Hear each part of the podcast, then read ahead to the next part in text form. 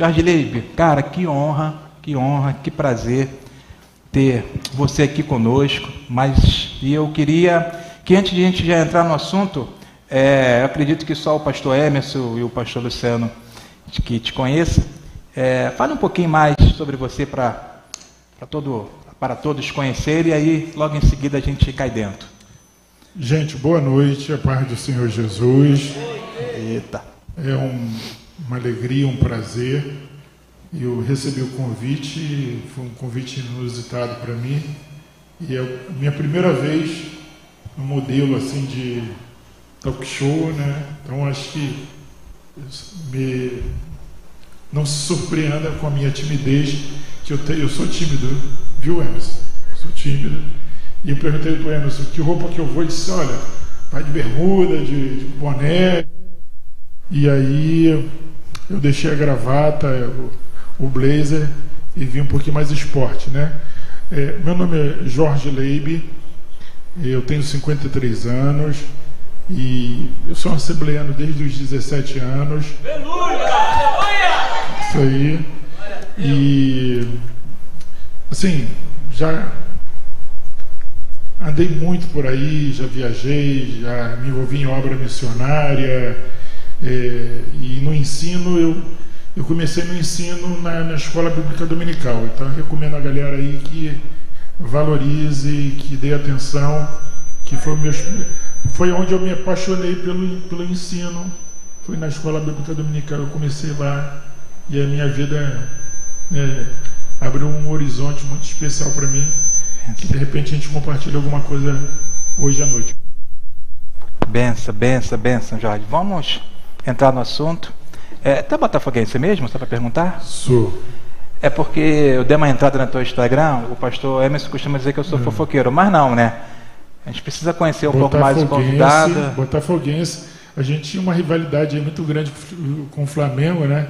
Mas o Flamengo ultrapassou ah, foi a gente. Em 1960, eu não, era nascido. Até recentemente, não faz muito tempo, o Flamengo era freguês aí do, do... Nos meus 25 anos de é. idade, pastor, eu nunca vi isso acontecer, mas tudo bem. Vamos lá. Ó, viva, viva. É? Túlio Maravilha? Isso aí. Opa, que isso, levantaram o patamar, hein? Que isso. O negócio aqui tá bonito, né? Convidado suco agora? Pode, convidado pode suco, água de coco? suco, água de coco. E eu estou me sentindo aqui, ó. Eu vou querer. Lá no Jô Soares, hein? Tá sentindo o Jô Soares? É, uma caneca e tudo. É, assim, o Jô Soares é um pouco gordinho, não sei o quê. Tem outros programas de talk show também, de um pessoal mais magrinho, tá? Minha caneca acho que tá ali. E você vai deixar sua futura esposa sem caneca e sem bebida? Obrigado, Johan. Hum, personalizada. Personalizada. Com as cores do, do, do fogão. Pastor, gente, obrigado, pastor. Fala do Botafogo mais não, senão o pessoal vai embora. É. Posso beber Pode, pode. Pode beber? Pode. Não tem pagamento hoje não. Gente precisa dar seguimento aqui. Pastor Benção. Pastor, a gente, a gente é, como igreja, a gente, a gente hoje não quis separar no tema sobre o futuro que abrange tantas as coisas, questão de ah, fim de mundo, fim do mundo, quando que Jesus vai voltar, ah, pré-tribulação, pós-tribulação, o que que a gente não quis entrar nesse mérito porque a gente entende que é, é um debate que às vezes ficam se debatendo, se debatendo, se debatendo, e o que precisa é que a igreja tem que estar preparada. Se vai ser pós, se vai ser pré, entendeu? Quando que vai ser, se já está perto, se ainda não está perto. É, a igreja precisa estar preparada. Então, a gente hoje quer ir mais numa linha até em relação à educação, a ensino, a trabalho, é que são situações que, que estão mudando, né? que estão mudando é, numa velocidade é, bem rápida, né? E aí, às vezes, nós não estamos preparados para essas mudanças. E aí eu queria começar logo de, de, pela educação, né? Porque eu vejo que é uma base, é base a educação, o ensino. E o que, que você tem visto sobre recentemente as mudanças e os impactos que estamos tendo na educação, no ensino, e quais são as tendências do que você vê sobre o futuro da educação?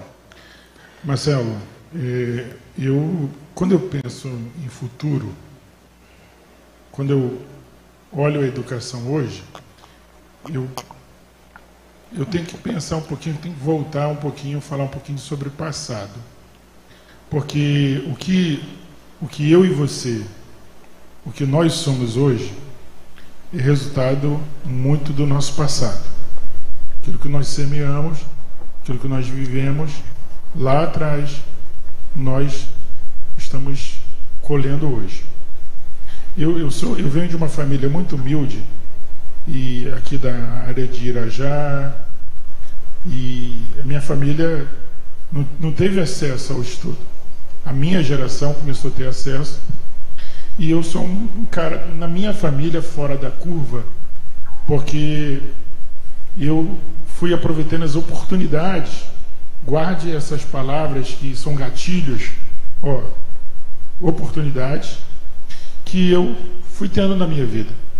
A minha mãe, uma empregada doméstica, negra, chega no Rio de Janeiro e no auge, talvez, do preconceito e tudo mais, vai trabalhar na casa de família Nessa casa de família, ela encontra um ambiente é, que as pessoas valorizavam muito a educação. E a partir dali, eu, eu sou inserido quase que sem querer no mundo da, da formação, da educação, e a minha mãe foi transmitindo esse, essa necessidade de se preparar, de ser alguém na vida. E você já deve ter ouvido alguém falar assim: olha, você tem que ser alguém na vida, né? Às vezes as pessoas pegam isso negativamente, mas a minha mãe pegou positivamente. E ela, ela projetou em mim o futuro através da educação, da formação. E eu fui tendo a oportunidade, e quando eu aceitei Jesus com 17 anos, eu já tinha uma formação, porém, essa a minha ida para a igreja, para a presença do Senhor Jesus, ela fortaleceu esse lado do, de aproveitar a oportunidade, de me envolver, e isso foi, foi essencial na minha vida, na minha experiência de vida.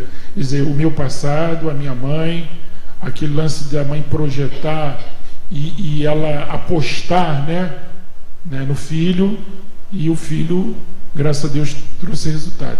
Você falou aí de, de das questões que nós estamos vivendo. Antes da pandemia, para a gente ter uma ideia, a projeção do ensino de eh, ensino online, ensino à distância no Brasil, era que em 2000, 2022, 2023, 50% eh, dos cursos superiores seriam em EAD.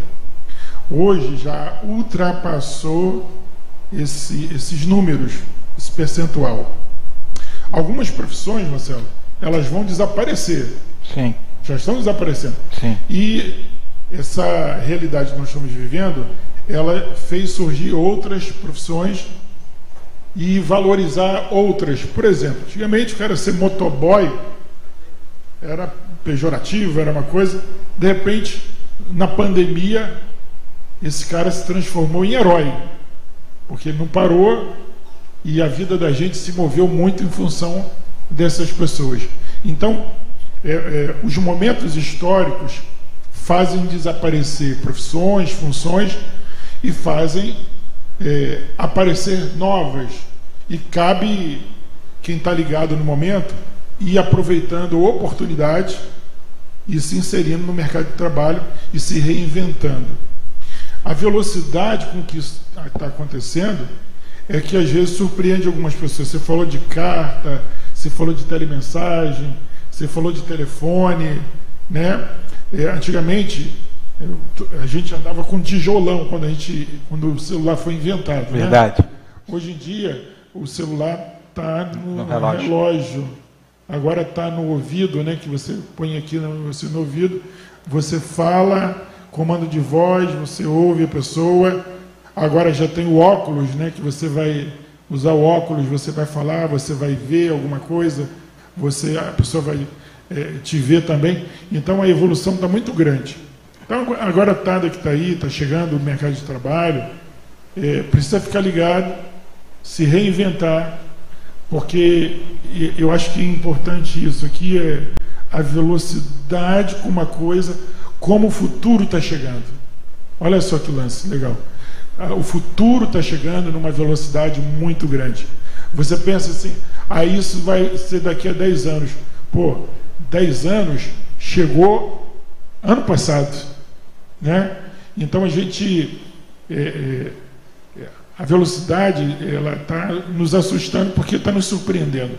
Quando a gente pensa que uma tecnologia vai demorar muito tempo para ser inventada, a gente já está com ela no pulso. Né? Então acho que o, o grande lance é oportunidade, se reinventar e não esperar é, o futuro mais. Porque, no, no meu entender, o futuro já está aqui, está acontecendo nesse, é, nesse exato momento, a gente já está vivendo o futuro. O futuro já chegou, ele só está mal distribuído. Talvez, talvez assim, é, é, a gente fala assim de mundos, e hoje tem uma linguagem em nível de rede social que a gente chama de bolha. Então você você está na sua bolha, você está no seu mundo. A gente fala de esquerda e direita, a bolha da direita, a bolha da esquerda.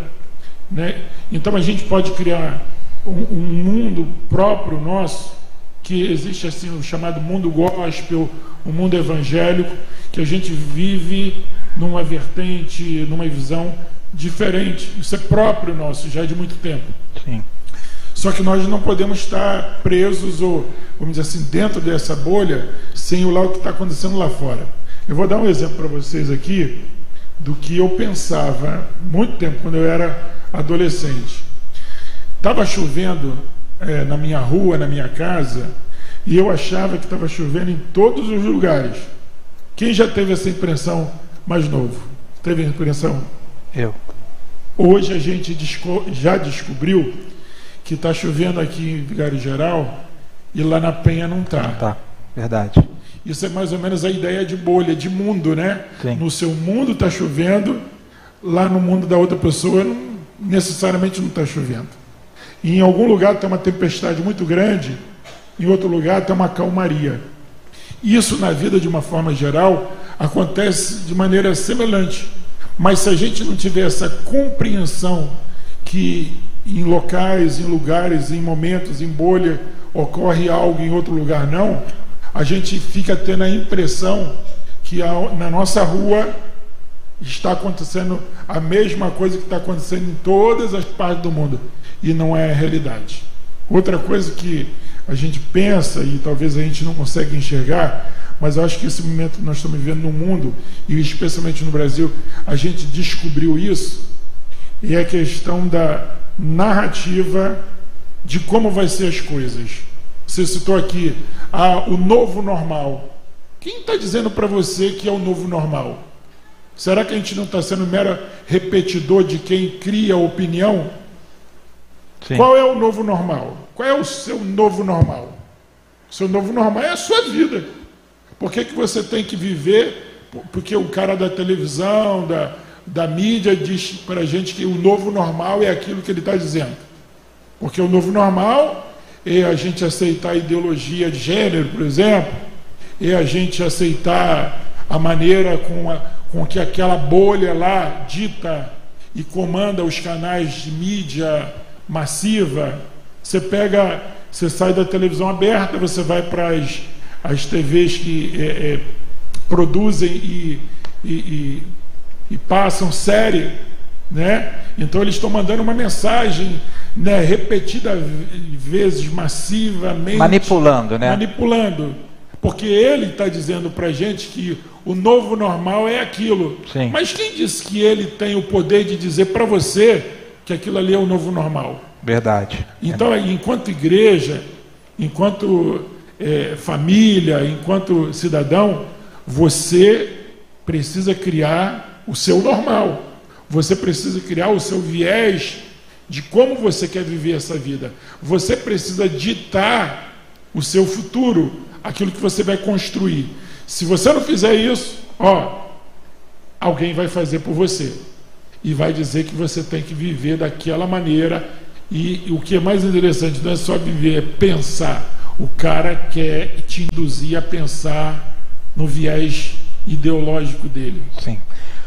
Jorge, é, você, você tocou num assunto sobre o ensino à distância, que hoje ele, ele ultrapassou o, o ensino presencial. Eu tenho uns números aqui do INEP, né? E aí esses números que eu vou agora é, passar, eles são antes da pandemia. São números de 10 anos, de 2009 a 2019. Né? É, o estudo que foi feito de 2009 a 2019, houve um aumento de cinco vezes o ensino, a educação é, à distância, é, aumentando o número de 330 mil estudantes para mais de um milhão e meio é, tendo aí um crescimento aí de 378%.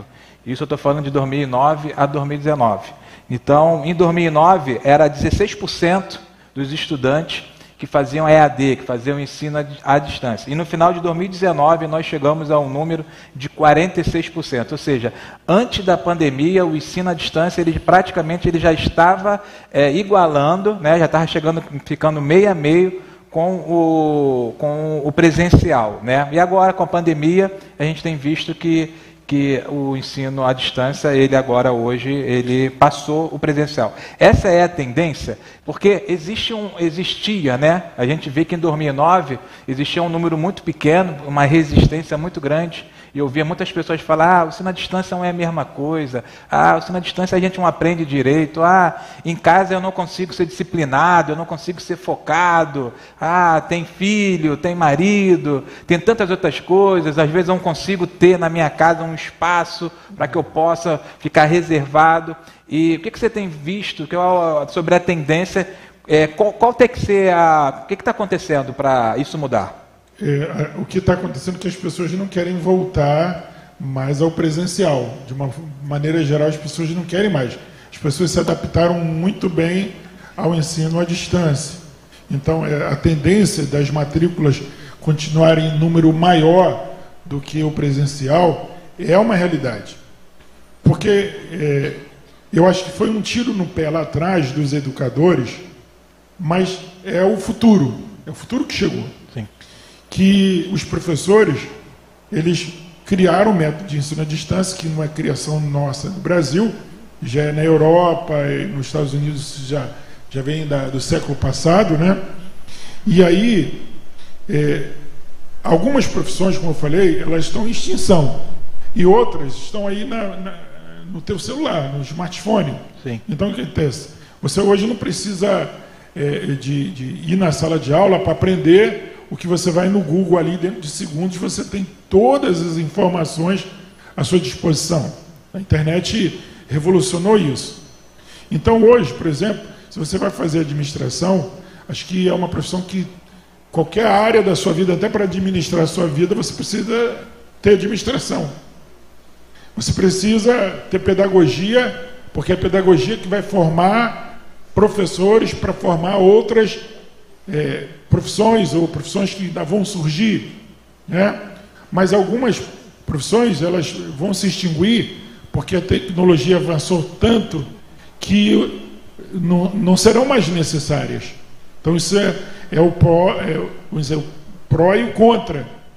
Agora, que a tendência nas matrículas, a gente está vendo que as pessoas estão mais propensas ao ensino online ou à distância, é uma realidade. As pesquisas já recentes já estão mostrando, e a gente, é, lá na Fato e na Simonsen agora, a gente está verificando isso, que a procura está sendo maior para os cursos EAD. Então, as, as faculdades fizeram o ensino remoto, estão tentando se adaptar numa velocidade cada vez maior para absorver a demanda de ensino à, à, à distância. Agora, Nesse momento de transição, o que pode ocorrer, e eu acho que seguramente vai haver um déficit na qualidade da formação, porque o sistema não estava preparado para atender todo mundo e determinadas áreas que precisam de, uma, de um método especial. Né? Então, algumas, alguns cursos que você precisa de prática você não pode substituir a priori a distância. Então, muita coisa ainda precisa ser moldada a essa realidade que nós estamos vivendo e que a, a circunstância nos forçou a absorver. Então, esse, é um caso. Outra situação é que realmente algumas pessoas elas vão preferir o ensino presencial. Né? Então a gente tem que pensar nisso. E, você, e alguém vai dizer assim: ah, mas eu não, eu não trocaria o ensino à distância para o presencial. Principalmente a galera de mais idade, Sim. ela tem uma dificuldade. Sim. E isso é real. A galera de, de, de 35, 40, 50 anos é uma galera muito resistente ao ensino à distância. Mas ela ela está conseguindo né, se inserir no mundo digital. Porque o que acontece, Marcelo, é que antes da pandemia, a lentidão de uma coisa chamada inserção digital estava sendo muito lenta, muito grande, é, é, é, devagar demais.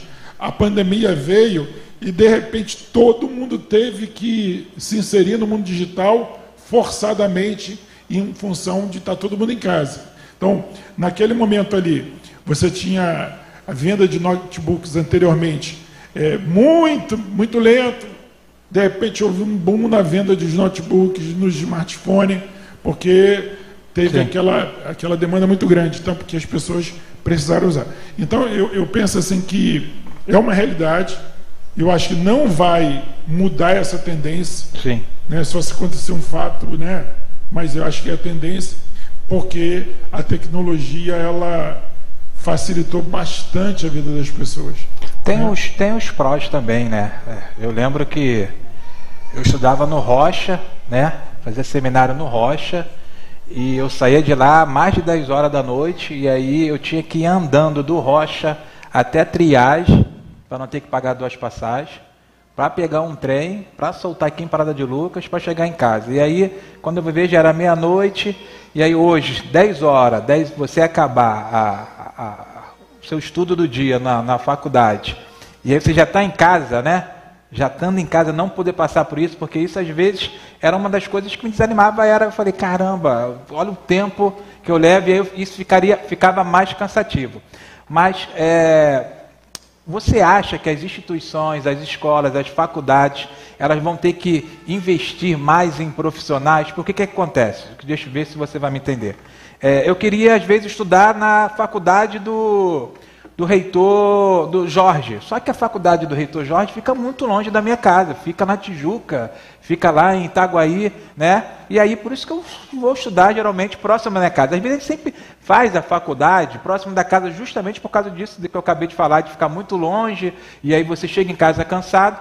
E agora, eu tendo o ensino à distância, eu estou na minha casa. Então, tipo assim, eu posso muito bem fazer é, uma faculdade é, num bairro bem mais distante, e aí, porque eu vou estar fazendo na minha casa.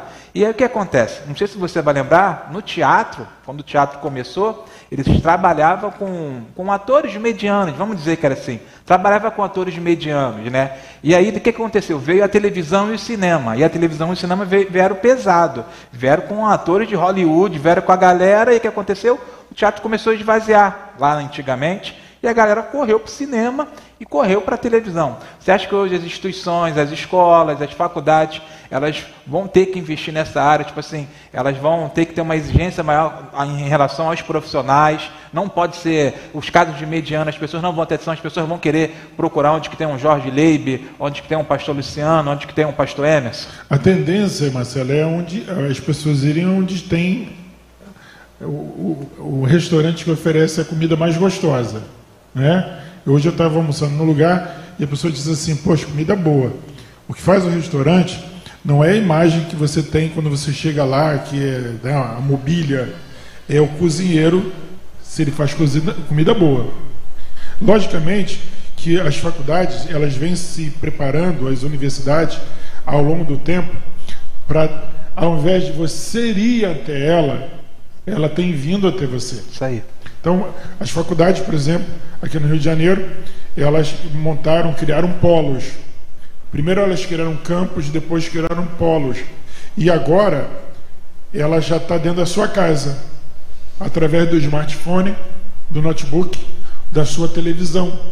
Então você, você pode ter um curso, né, um, um grande número de cursos superiores já no conforto da sua casa, sem ter que pegar esse ônibus, andar esse pedação, é, sair tarde de casa, chegar tarde, etc. e tal. Facilitou. E outra coisa que facilitou é a nova tecnologia, que agora você pode ter uma aula ao vivo em casa.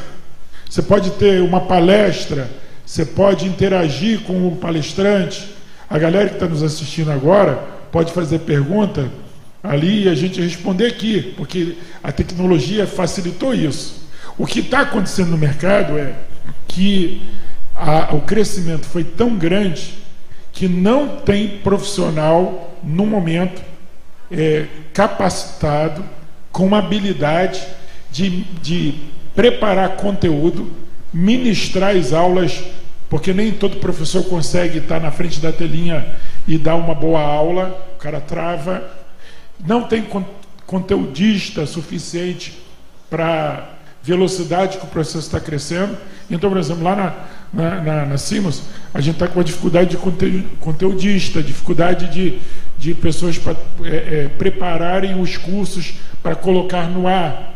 Então, cresceu rápida e num, num tamanho que o mercado não estava com pessoas suficientes né, preparadas para poder atender. Então é, é uma dificuldade. Agora a questão, o conforto e a facilidade para quem vai estudar está sendo enorme. Por exemplo, tem alguém que trabalha embarcado aqui? Ou viaja muito a trabalho? Tem alguém aqui? Hoje, por exemplo, o cara que trabalha embarcado tem. ou viaja muito, ele consegue dar continuidade aos estudos dele lá da plataforma de petróleo, por exemplo, ou ele está em viagem no hotel dele ele trabalha durante o dia, né, no horário da aula ou de madrugada ele vai lá e acessa, estuda. Quer dizer, o curso não tem é, é, é descontinuidade por ele estar viajando ou por ele estar embarcado. Quer dizer, não existe mais essa desculpa de dizer assim, ah, eu não posso estudar porque é longe. Sim. Ah, porque eu tenho que pegar ônibus. Sim. Ah, porque eu, eu, eu trabalho por escala. Bobagem, isso acabou. Porque a, a faculdade chegou aonde a pessoa está. Isso fala de democratização do ensino, isso também barateou, barateou muito o valor da mensalidade. Porque hoje a faculdade ela dá aula para 100 pessoas, 200 pessoas, mil pessoas, com um professor só. Né? É só ele ter o canal né, de, de, de mídia que isso está resolvido. Então, você pode botar numa sala virtual sem alunos e ministrar ao vivo para a pessoa. Então, assim, eu acho que ganha muito. Agora, o método de ensino, ele é o, o pulo do gato para você ter um ensino de qualidade. O que está acontecendo é, tem muito EAD sendo oferecido, mas boa parte dele sem a qualidade. Sim. O cara coloca lá um PDF, coloca lá uns templates lá, uns slides, Sim. aí diz que aquilo ali é curso à distância. Falta realmente um material de qualidade, fundamentado, que é o conteúdo, né? E também videoaulas, né? todo o, o mecanismo de qualidade para aquele curso de AD realmente não seja é, apenas uma. O cara vai lá e faz aquilo lá e tem o certificado ou diploma na mão. Então, e, isso é o meu receio de cursos de baixa qualidade que poderão estar sendo oferecidos com métodos ineficazes. Entendi. Pastorzão, nós temos perguntas. E? Vai lá, lá, Bia. A paz, pastorzão, tudo bem? Prazer. Prazer. É, vou ler algumas perguntas aqui que nós temos no YouTube, no Facebook. A Lilian falou assim: Graça e paz, uma pergunta. O estudo, ou melhor, o ensino superior, é uma necessidade para o sucesso profissional hoje? Olha, eu, eu sou do mercado de ensino superior, mas eu tenho que falar para você que não. É, tem uma gama de pessoas geniais que não foram na universidade e são geniais. Então, por exemplo, eu tenho lá em casa o meu filho que meio que abandonou direito e ele está lidando com essa área de eh, digital de rede, marketing digital, etc. e tal. E ele aprende muito no dia a dia e aprende através da internet. E eu meio que briguei mas não adiantou de nada. Ele disse que ele está na área dele. né? E como eu acredito nesse novo momento, nessa nova realidade na tecnologia, e eu, os caras dizem assim: você tem uma idade, mas você é, domina tudo, Instagram. Ó, pode me seguir lá no, no meu Instagram, Jorge Leib. Eu, eu também tenho um canal no YouTube eu lá também, seguindo. que é Jorge Leib. Então, por que isso? Porque eu tive acesso à, à informática, tecnologia, desde novo no meu trabalho, que eu sou oriundo das Forças Armadas, então eu vim tendo acesso a toda essa evolução da, da informática, da, da internet então eu sou um cara atualizado. Sim. Mas, olha, um curso profissionalizante, capacitação profissional, ou o seu, o, o seu desenrolo, né? Você monta o teu negócio, você, enfim, uma habilidade natural, um dom especial que você tenha, porque o grande lance é começar, ok? É começar e começar algo diferenciado algo que ninguém está fazendo. Ah, mas precisa de formação universitária? Eu vou dizer para você a verdade, não precisa. Tá? Agora, no Brasil, a formação universitária tem um peso muito grande. Né? A pessoa que está de casa fez a pergunta aí tem um peso muito grande. O valor do canudo no Brasil é muito, muito grande. O cara que põe lá o canudinho lá, ele adquire respeito, credibilidade, e, e, e no Brasil, algumas profissões não dá para você ser psicólogo né, é, sem o canudinho. Sim ou não? Não dá. Você tem que ter um canudo. Né? Para você ser professor, fazer um concurso, você tem que ter um canudo. Agora, olha para mim aqui. Para você vencer na vida, você não precisa de canudo. Você precisa trabalhar. Você precisa ir em busca do teu sonho. Tá? Há um curso profissionalizante, aprender uma profissão. Sabe por quê, galera? Vou ser claro para você aí. O marceneiro que fez lá o meu close lá em casa, ele, ele, ele me cobrou uma nota, mas ele não tem nem o segundo grau.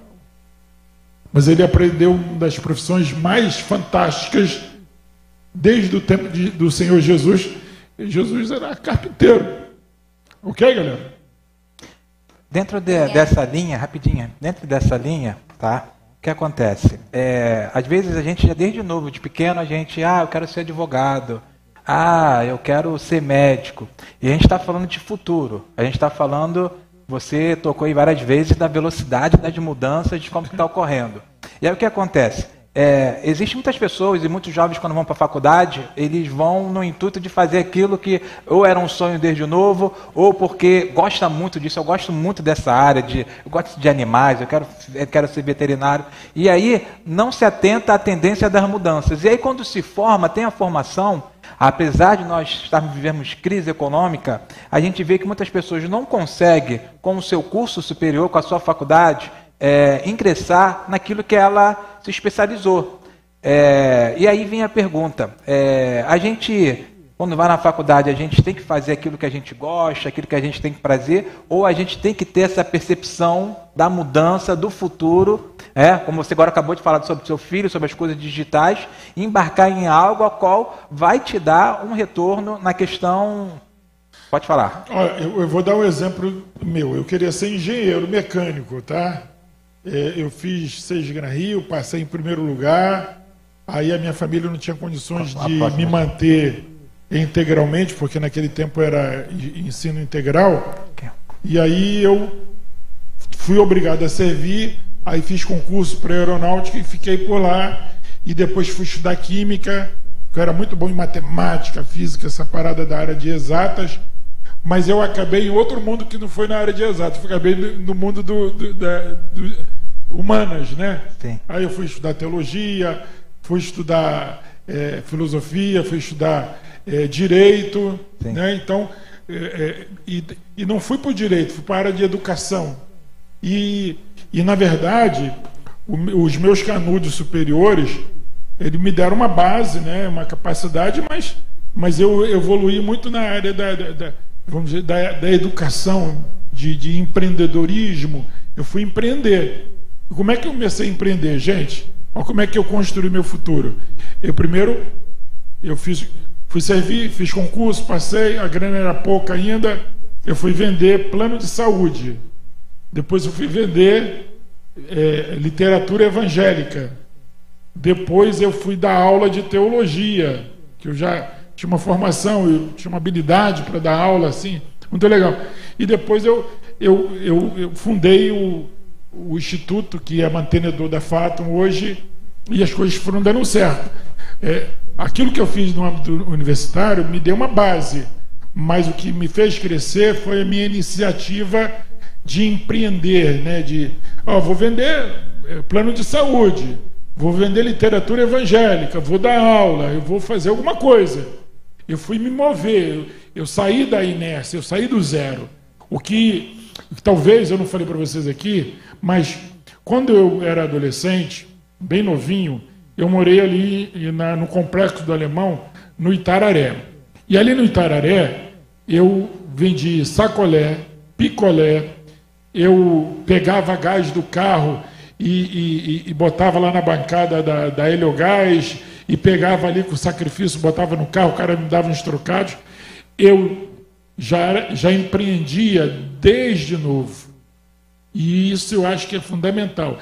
Tem uma galera que diz assim: ah, eu não tenho emprego, ah, eu não tenho oportunidade. Isso não é verdade. Ah, está uma crise do caramba. Se reinventa, cara. Sai do marasmo.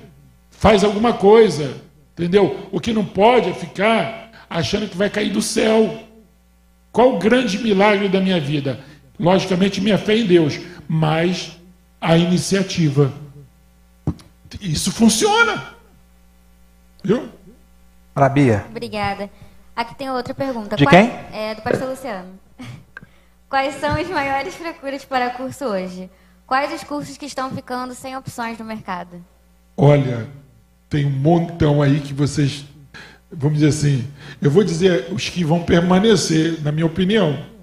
Acho que o direito vai permanecer ainda por um tempo, mas ele, ele começa a se ramificar, né? Quer dizer, tem sub-áreas do direito que eles, eles estão virando especialista, por exemplo, perito, né? é, é medicina legal. Então, está subdividindo e as pessoas, ao invés de fazer direito, elas fazem o subproduto que também está dando mercado. Comércio exterior vai permanecer de uma modalidade mais direta, medicina, mas ela vai se, ela vai se desdobrar, né? É, vai sair daquele médico tradicional e vai cair para muito na área de tecnologia que está acontecendo. Agora, é, ó, não vai ficar chateado comigo não, tá? É, algumas áreas aí, como contador, né? Celi, André. não é? Irmã Celi, André, Tá. Maurício, Tem, acabou de alguma, formar, tem, umas, Bia. tem, tem algumas áreas aí que, é- por exemplo, você ouvia falar antigamente de analista de sistema, lembra disso? Sim, sim.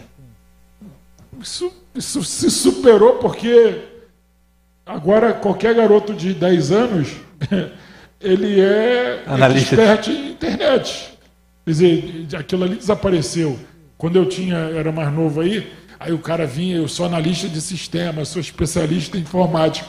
Hoje, é, é, o meu filho é especialista em informática. Quer dizer, Sim. dizer, antigamente, ah, o cara era é, né, montava computadores, uma série de coisas. A evolução está fazendo com que essas profissões desapareçam. Então, Medicina. Medicina vai acho acabar? vai, vai permanecer, Vai mas permanecer? vai, se, vai Não, se divertir. eu- é- Agora, o professor é um problema. Professor? O professor é um problema. Várias áreas de, por exemplo, hoje em dia você vê falar de. Quem que é professor de geografia? Ali, ó. Sidão. Tá difícil para o futuro. Tá? Porque algumas coisas a tecnologia já leva você a dominar a geografia sem precisar do professor. A gente tem que pensar nisso. O que a tecnologia eh, dá condições da pessoa sozinha dominar sem a necessidade daquele profissional? Então tem várias áreas, respondendo aí, pastor, que a tecnologia ela faz você abrir mão do profissional. É, eu perguntei sobre medicina, pastorzão, porque a impressão que eu tenho quando eu vou no médico, não vou muito, né? Mas a impressão que eu tenho é a última vez que eu fui no médico, o garotão lá, eu entrei na sala e ele no WhatsApp, ele. O que, que você tem? Não sei se era no WhatsApp, né? Falei, não, estou com uma dor aqui no lado esquerdo. Aí ele escrevendo no lado esquerdo. A impressão que eu tinha é que ele estava no Google. Olha, dor do lado nossa, esquerdo. Não, gra não grave. Porque ele não levantou, ele não tocou em mim, porque eu lembro quando eu era garoto, quando eu ia no médico, eu falava assim, olha, tô com uma dor aqui. O médico olhava aqui, olhava meus olhos, olhava minha orelha, ele tá com cera. Eu sei, pô, me faz um check-up. Hoje a galera nem toca mais em você. Eu, olha só, a impressão que eu tenho é que eles estão no Google, assim. Gente, gente, a realidade é mais ou menos essa. A educação brasileira usou o método Paulo Freire. As universidades que formam essa galera totalmente descompromissada com a formação profissional da pessoa. Então você hoje você tem um médico que ele é ativista ideológico, político. Você tem um professor que ele é ativista. Ele não é mais professor para formar um indivíduo, ele é um ativista. É, na minha época, quando eu estava fazendo a última faculdade, que o cara ia lá para a sala de aula e começava a fazer, falar de política, a gente tinha moral, porque a gente pagava, né? E dizia pro cara assim, ó, ficava alguém gritando, aula, aula, para ele tomar vergonha na cara e parar de falar de política, parar de falar de, de Fidel, Che Guevara, para poder dar aula para gente. Então você vai numa universidade pública que eu estudei na UNB, eu estudei na, na, UF, na UERJ, fiz algum curso na UFRJ. Os caras lá falam o tempo todo de e não de formação profissional. Eles não formam. É, a, a dinâmica não é o profissional, o principal não é o profissional. O principal é formar a mente política do indivíduo. Então, eu visitei uma faculdade de medicina que tem aqui na região norte do, do estado do Rio de Janeiro. Na época o reitor era meu amigo e nós fomos fazer um tour pela universidade, uma universidade aqui do Norte Fluminense, famosa, que tem medicina. Eu não vou dizer o nome que está gravando. Aí o reitor, nós passamos por uma rua chamada Hollywood. Olha o nome da rua, Hollywood. E essa rua, ela, ela atravessa o campus da universidade que está no centro da cidade. E eu vi um monte de gente de branquinho, de branquinho. Aí o, o reitor, eh, meio sem graça comigo, ele disse assim: é, professor, eu só não, li, não olho, não vejo isso não, porque infelizmente esses daí serão nossos futuros médicos. Quer dizer, a galera tomando cerveja, despreocupada em estudar, né? e ele, ele reclamando porque ele não sabia como resolver aquela questão da falta de interesse dos candidatos a médicos, né, de não estarem estudando. Então acho que logo logo a gente vai ter um robozinho eu li sobre isso que vai fazer a sua consulta que isso. de repente vai te dar mais atenção do que esse profissional que só teve o, de, o desprazer de, de, de, eh, ser atendido por ele ou, ou não né por isso que eu fiz a pergunta Pastorzão, o que acontece? Tá chovendo, só para você ver como que a galera tá gostando. Tá chovendo pergunta. E vai ficar difícil a gente fazer todas as perguntas. Não vamos vai, tentar. Vou, vou, vou vamos tentar agora fazer um bate-bolinha, entendeu? Isso, Ela vai começar agora a mandar para você. É. E aí fala sim, não, sim, não. Tô brincando, também nem precisa tanto. Vai lá. Tem uma aqui que me chamou muita atenção, é da Milena. Ela botou assim: existe uma idade padrão em que você deve começar a se preocupar com seu futuro? Cara, eu acho que quanto mais tipo assim, em termos de preocupação, de ansiedade, quanto mais, mais, mais depois, melhor.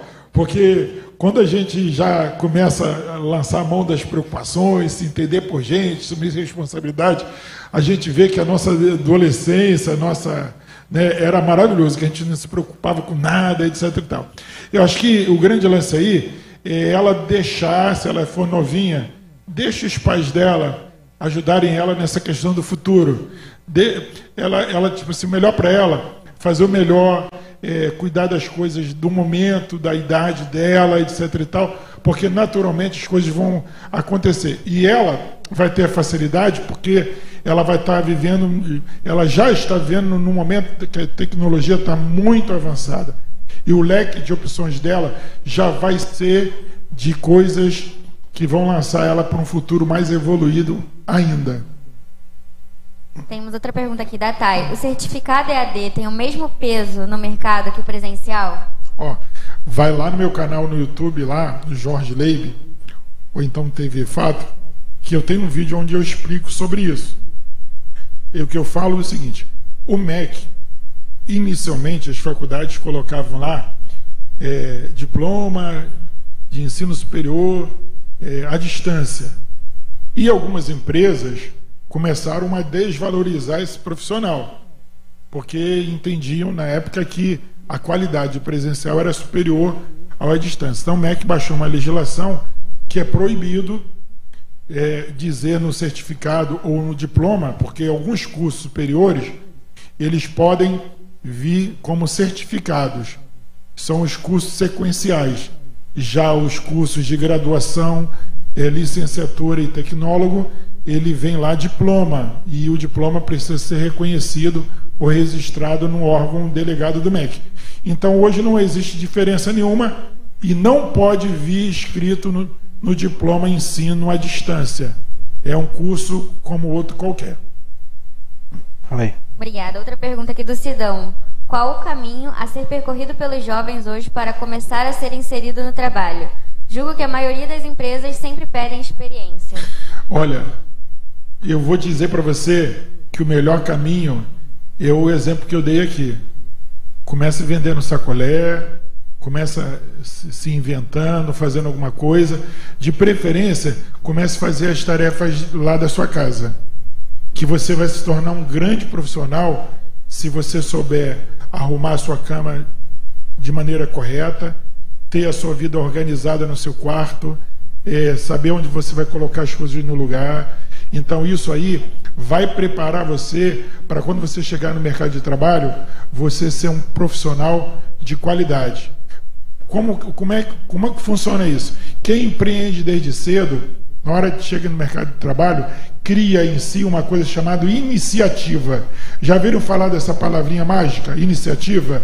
Quando você chega no mercado de trabalho, o que a empresa procura em você é o cara que é que tem iniciativa, que é prestativo, que faz as coisas com qualidade. Então, por exemplo, você viu a galera tocando, cantando aqui, todo mundo afinadinho, todo mundo com qualidade, todo mundo nos trinques, porque sabe que o, o, o Senhor ele é exigente. Então a gente quer fazer o melhor. Então a, a ideia que a gente tem muitas das vezes de uma maneira geral, rapidinho aqui é que o patrão vai ter muito lucro e eu vou ganhar pouco. Aí eu, eu vou lançar vocês lá numa palavra da Bíblia sobre José. José era dono de alguma coisa? José, ele ganhava alguma comissão? Ele tinha alguma promessa de ser livre se ele trabalhasse bem? Mas você vê que José é um exemplo para o crente que trabalha numa empresa e que fica morcegando, que fica trabalhando mal, com má vontade, né? José trabalhava bem e a Bíblia diz que aonde ele colocava as mãos, Deus prosperava. E prosperava não era o, a, a empresa não era dele. A empresa era do patrão dele. Verdade. Entendeu? É muito legal isso a gente perceber isso aí. Então comece fazendo alguma coisa. O que você não pode ficar naquele cara preguiçoso que não, ah, não sei fazer nada. Sabe fazer alguma coisa, pelo menos lavar uns pratos. Ou tá rodando, rodando, rodando e só tá querendo procurar emprego, já entrando já como chefe, como gerente. Isso que os jovens de hoje, né? Porque você tocou muito no assunto de a galera mais antiga começava vendendo sacolé na praia, sabe? Ia vender as coisas, mas, entregava mas, quentinha. Mas, o, o método, o método, ele continua o mesmo. Pode ele pode mudar de, quem, é, de, de, de sacolé para quentinha. Sim. Né? Pode para vendedor. Sim. Mas o método, a base é a mesma, é, é sair da inércia, fazer alguma coisa, entendeu? Uma coisa produtiva que gere em você uma, uma ação de, de atitude. Sim. Que aí você vai, quando você chegar lá, você vai ser um cara mais preparado. E agora, como é que a gente vai ter experiência? Você vai dizer se alguém não der oportunidade para gente. Gente, busque a oportunidade que ela vai aparecer.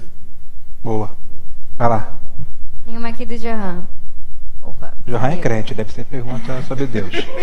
Boa noite, pastor. Será que a tecnologia de hoje ou do futuro não tira o nosso foco da, não tira o foco da nossa vida com Deus? Isso é um, isso é um grande problema. Que o celular, a internet, ele tem tudo de bom, mas ele também tem tudo de ruim. Sim. Né? E, às vezes, no tudo de bom, ele tira o nosso foco e rouba o nosso tempo. Mesmo a gente usando ele para as coisas boas, ele pode tirar o nosso foco até da convivência familiar, até do nosso relacionamento. Então, às vezes eu vou na igreja, aí tem um monte de gente. Aí o que, que eu faço? Eu desligo o telefone, ou ponho no silencioso, e eu já me treinei a não olhar esse troço quando eu estou lá no culto. Porque senão eu não cultuo a Deus. Eu fico direto lá. Então, tipo assim, às vezes na casa da gente também, a gente deixa de falar com o familiar porque a gente fica escravo, entre aspas, no momento bom, se comunicando por ali.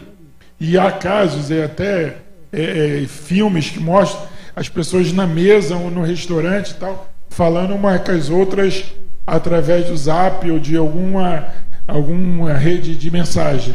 Então a gente saber usar, disciplinar, né, para valorizar o tempo e, e um grande lance assim, ó, já parou para pensar que você é, é, produz conteúdo para para aquele cara famoso, Mark Zuckerberg, é, o nome do, do cara é esse? Isso, não, no Facebook. Já parou para pensar que todos nós somos empregados desse cara?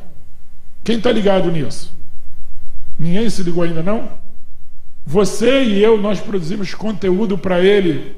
E ele botou a plataforma e nós produzimos conteúdo para a audiência que ele montou. Ele montou uma audiência e nós produzimos conteúdo.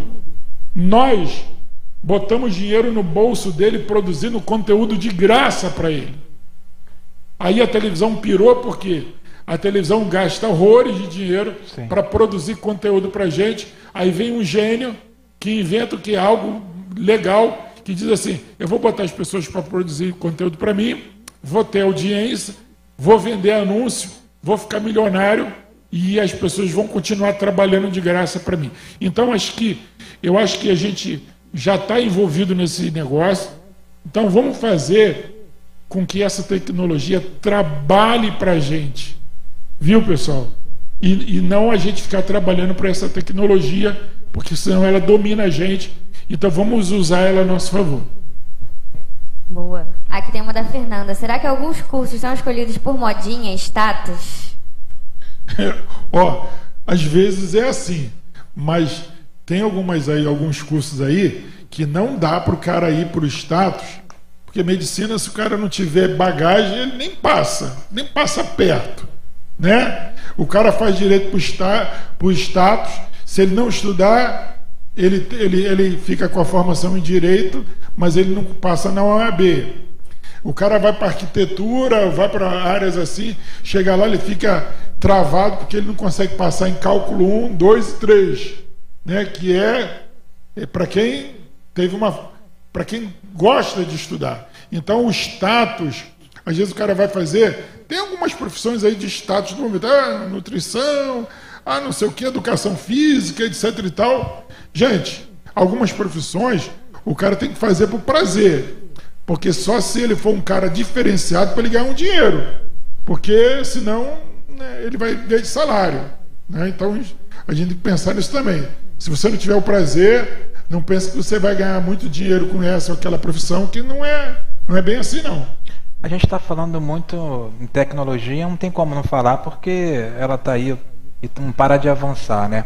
A gente agora está vendo a inteligência artificial, né? A gente vê que as empresas estão usando muito a inteligência artificial e antes de a gente falar de repente com um atendente ou com alguém, tem um computador ali com a inteligência artificial já fazendo o trabalho de muita de atendente de que acontecia há alguns anos atrás. E a gente está vendo que está evoluindo e está evoluindo.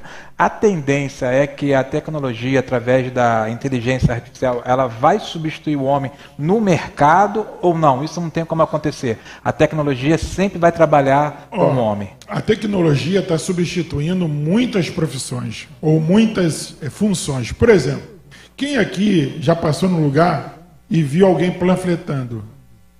Todo mundo, né? É captação de clientes. Hoje em dia, a maioria das empresas está fazendo a captação via internet sem a necessidade de uma pessoa. Por quê? Você vai lá e pesquisa sobre viagem. Faz uma pesquisa, põe lá a palavra viagem. De repente, todas as suas redes sociais, tudo que você tem, começa a aparecer para você sobre viagens, pacote de viagens, etc. E tal. Isso aí é a chamada subinteligência artificial. Ela está abaixo da inteligência artificial, mas através de algoritmos, as empresas, o Google, Instagram, já programam para que ao, ao menor sinal que você dê, interaja, ela já te dê o que você precisa. Entendeu? Ela, você deu, você piscou, ela já está o que você que, que você precisa. E agora, nesse quesito de, de inteligência artificial, é: você tem um relógio desse, ou então o teu, o, o teu smartphone, ele vê o teu batimento, ele vê a tua frequência cardíaca, ele lê as suas emoções, porque quando você olha para a câmera, lá o Google lá o, o iOS, o Android, faz essa leitura para você e ele manda o conteúdo que você precisa ou que ele acha que você precisa. Entenderam isso aqui ou não, gente? Então o negócio é mais gigante, é mais forte do que as pessoas estão pensando. Então as pessoas dizem assim: ah, eu tô, eu tô pensando isso, toda hora está aparecendo isso para mim. Não, você está dando uma resposta para a sua rede social e a sua rede social começa a trabalhar tudo ao seu redor através do sinal que você começou a dar para ela. Porque toda vez que você faz um cadastro em um site, alguma coisa, você coloca lá, eu gosto de esporte, meu time é o Botafogo, e etc e tal. Aí eles programam o algoritmo para te mandar conteúdo que você precisa, que você gosta, que você está pronto ou propício a comprar. Então, às vezes, as pessoas, ah, poxa, não, aquilo ali está sendo induzido, aquilo ali está sendo trabalhado. Bia, vamos para a última pergunta Marcelo, aí da rede. Posso fazer uma rápida? Tu estava aí? É porque eu estou sentindo falta de sabedoria, sabe? De... Eu queria fazer. Eu sei a resposta já. Mas eu vou fazer. Deixa eu fazer. Até o fundo musical aqui. Ah. Eu, como jovem cristão, evangélico, abençoado, eu devo viver o hoje e deixar o futuro na mão de Deus? Tem? Eu, eu, acho que, eu acho que ao longo da nossa conversa aqui, eu já eu respondi essa, essa pergunta de várias, de várias maneiras. Eu voltei lá no passado para dizer o seguinte: que eu sou resultado daquilo que eu semeei lá atrás, das oportunidades que eu, que eu aproveitei. Então acho que o gatilho é oportunidade. E elas aparecem é, a todo momento. Eu tenho um ditado que eu digo o seguinte: ó, cavalo arriado não passa duas vezes. Então você tem que aproveitar a oportunidade. Semeie agora, porque quem conhece o futuro? Ninguém. O futuro é algo que a gente não pode controlar. A gente pode, de alguma maneira, tentar construir o nosso futuro. Mas mesmo com a tentativa, ele continua incerto, porque a gente não sabe do resultado que vai dar essa construção. Né? Agora, eu sei que, ó, se eu sou um cristão, se eu sou um servo de Deus, eu tenho obrigação de construir esse futuro em bases sólidas. Construir a minha casa sobre uma, uma, uma edificação com base. E eu fazendo isso, o sucesso me espera lá na frente. Entenderam, gente? Se você constrói né, com base, com solidez, com inteligência e, acima de tudo, colocando Deus em primeiro lugar. Porque a gente tem o lado profissional, né, o lado da educação, mas a gente da igreja tem um lance que move tudo isso, que é o lado espiritual. Que a gente a gente está dentro do espiritual. É, a gente não a gente não está fora e o, e o profissional é o cerne, a educação é o cerne. O cerne é, é a sua vida espiritual, a sua vida com Deus. Então, quando você coloca Deus em primeiro lugar, a Bíblia vai dizer, e eu creio nisso, nesse lance, de que as demais coisas elas, elas começam a ser acrescentadas. Aí, os exemplos que eu vejo na Bíblia é José era um cara que tinha um preparozinho, ele tinha um preparo. Paulo era um cara super preparado. Ok, galera? E Deus usa o preparo da gente para abençoar outras pessoas, para ser canal de bênção para outras pessoas.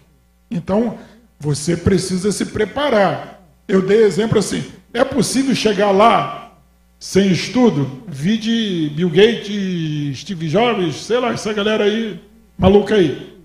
Mas também tem aquele, aquela área que abarca lá os caras de mente brilhante.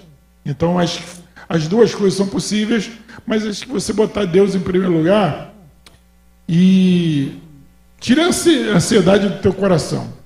Não fique, não fique com pressa de ah, porque eu vou dar o meu exemplo. Quando a gente é novo, a gente fica doidinho para ficar mais velho, para poder sair sozinho, para poder ir no cinema, para poder namorar, para poder casar.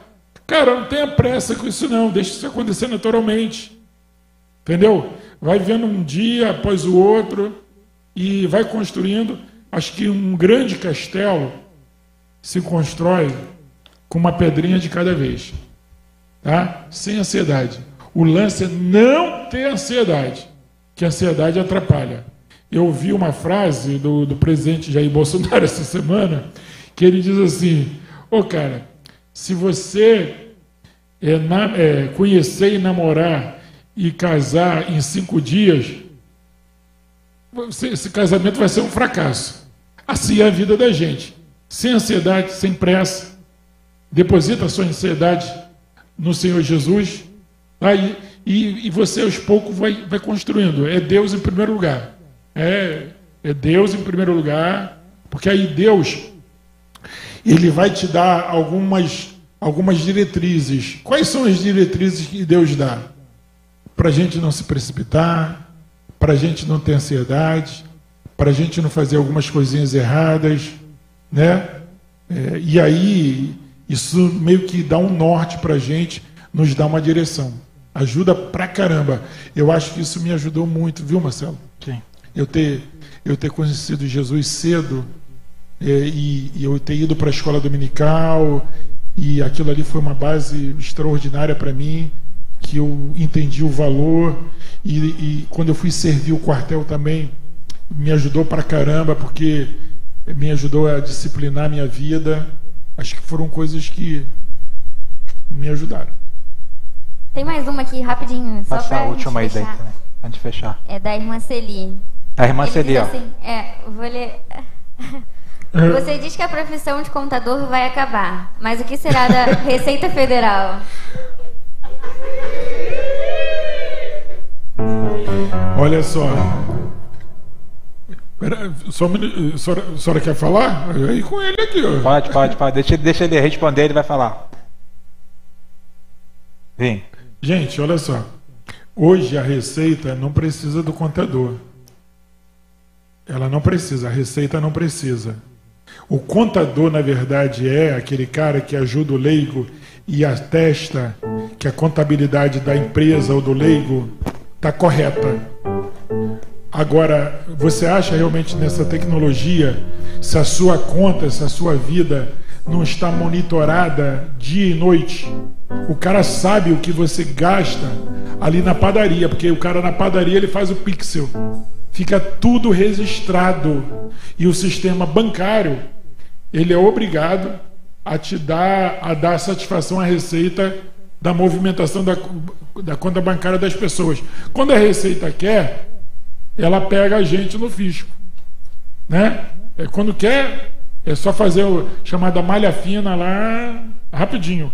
Então, tipo assim, são algumas profissões, elas estão fadadas. Eu não disse que ela vai acabar, eu disse que está fadada a acabar, porque a tecnologia está substituindo as funções dessas profissões de uma maneira veloz. Direito também. Ó, duas profissões no Brasil que elas existem porque elas são obrigadas por lei.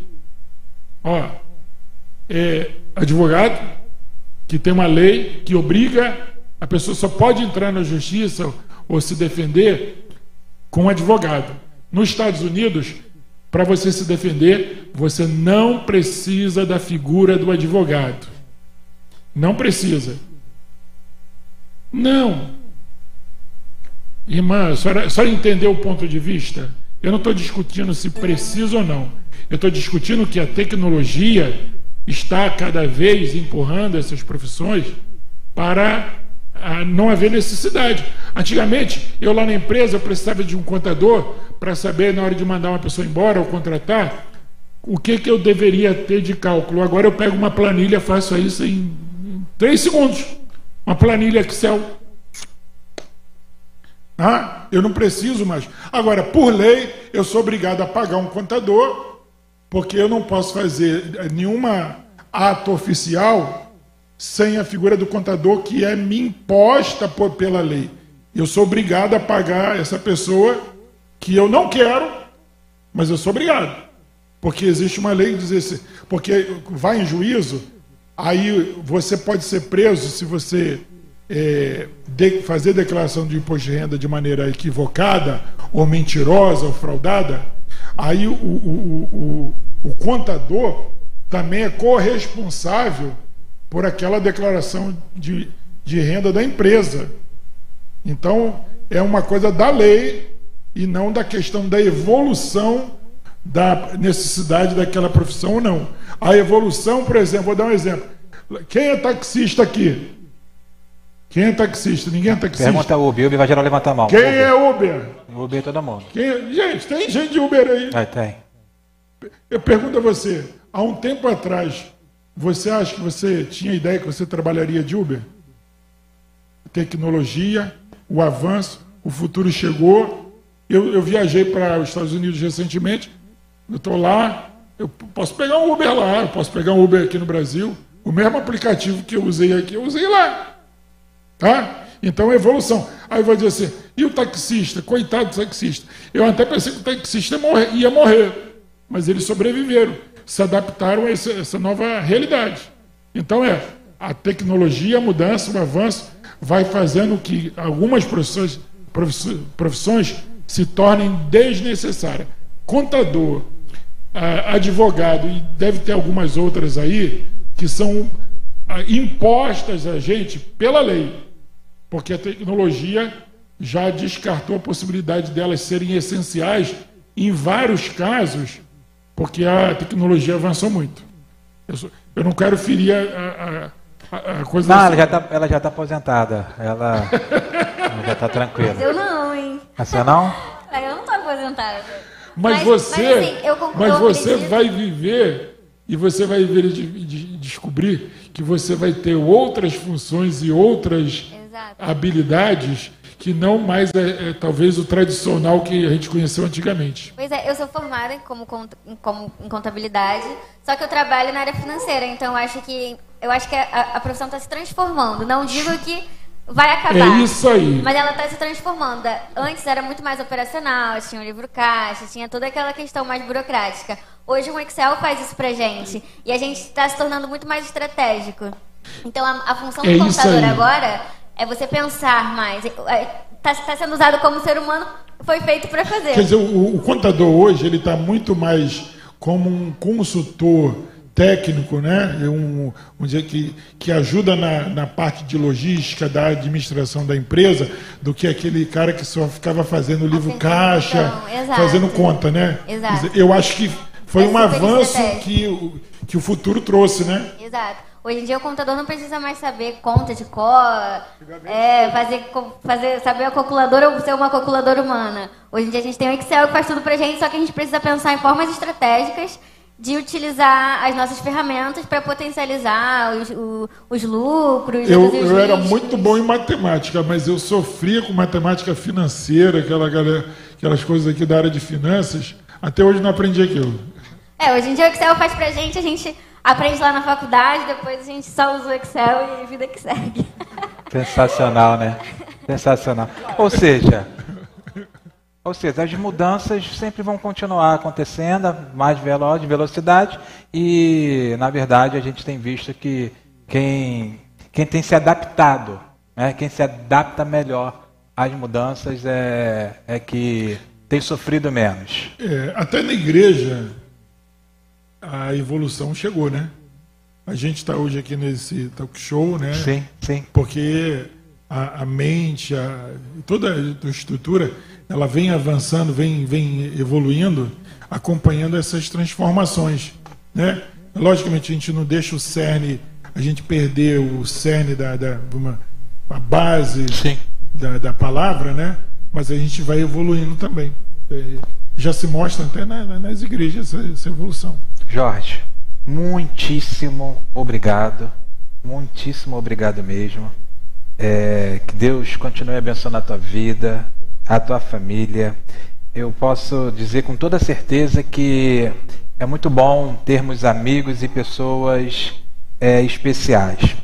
E você tem alguém no, no seu ciclo de amizade que é muito especial e que não, não deixa ficar longe não, hein? Pastor Emerson, o cara é benção, entendeu? É, é alguém que, que faz bem, está do lado dele, faz bem.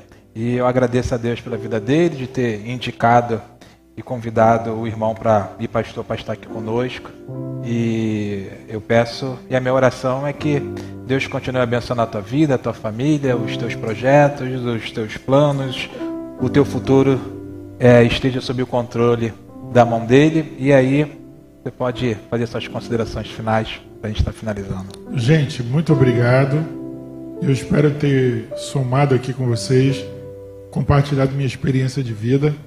Eu quero aqui, primeiro, dar toda a honra e toda a glória ao nosso Deus, Amém. Sempre que dele. ele é digno de toda a honra e toda a glória. Deixar aqui uma palavra para você que é mãe, que eu estou muito aqui porque a minha mãe, ela tinha pouco estudo, mas ela tinha uma visão de mundo, de futuro extraordinária. O nome dela era Judite, Dona Judite Joaquim de Souza. Então a Dona Judite é uma pessoa visionária. Ela observava as coisas boas e, e pensou o futuro. E aquilo que ela pensou para mim, aquilo que ela projetou para mim, e aquilo que ela profetizou na minha vida, é, se cumpriu. Então você que é família, tem filhos, você que é mãe, que você é pai, você projeta isso, coloca no coração dos teus filhos, que isso vai gerar algo extraordinário na vida deles.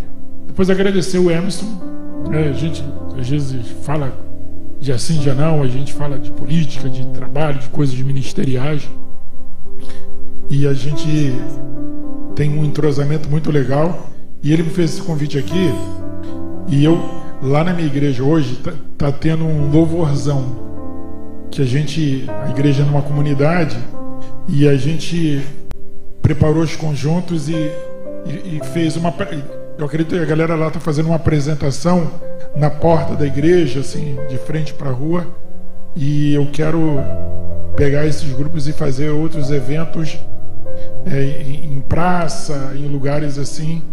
E é uma maneira de tirar a igreja de dentro do templo e levá-la para a rua para louvar. Eu estava vendo vocês louvarem aqui, galera. Cara, vamos, vamos para a rua. Vamos vamos fazer esse, essa apresentação aqui na praça, em algum lugar, entendeu?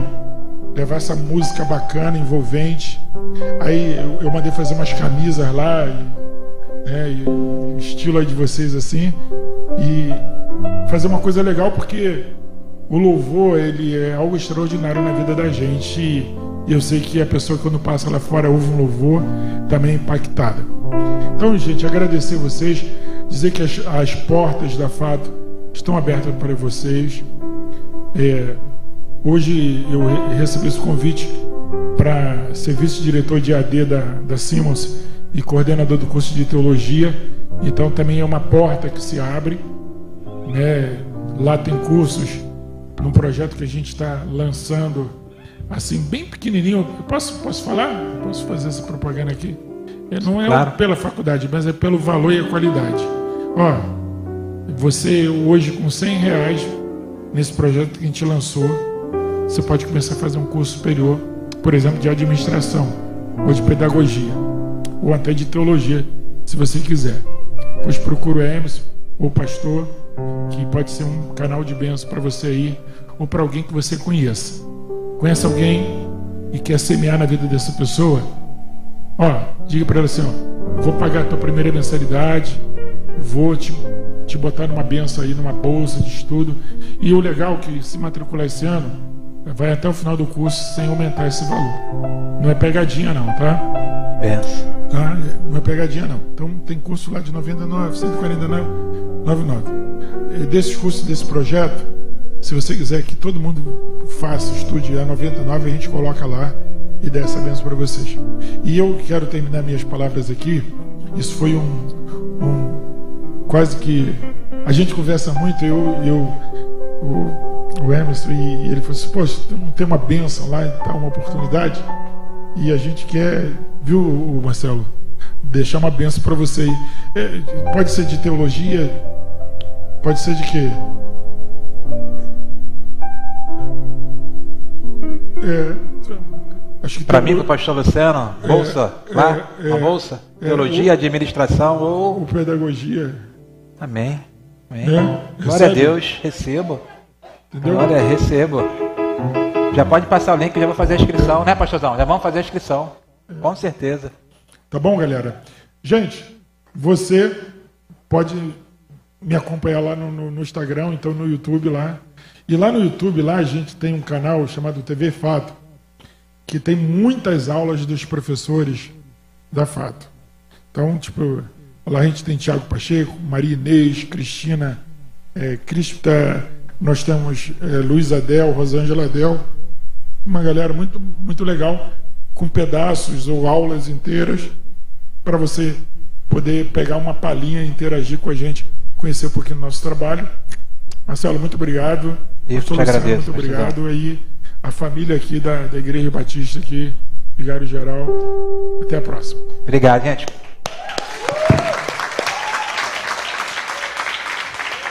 Obrigado, pastorzão. Obrigado mesmo. Deixa abençoe. É, a caneca é tua. A caneca é tua.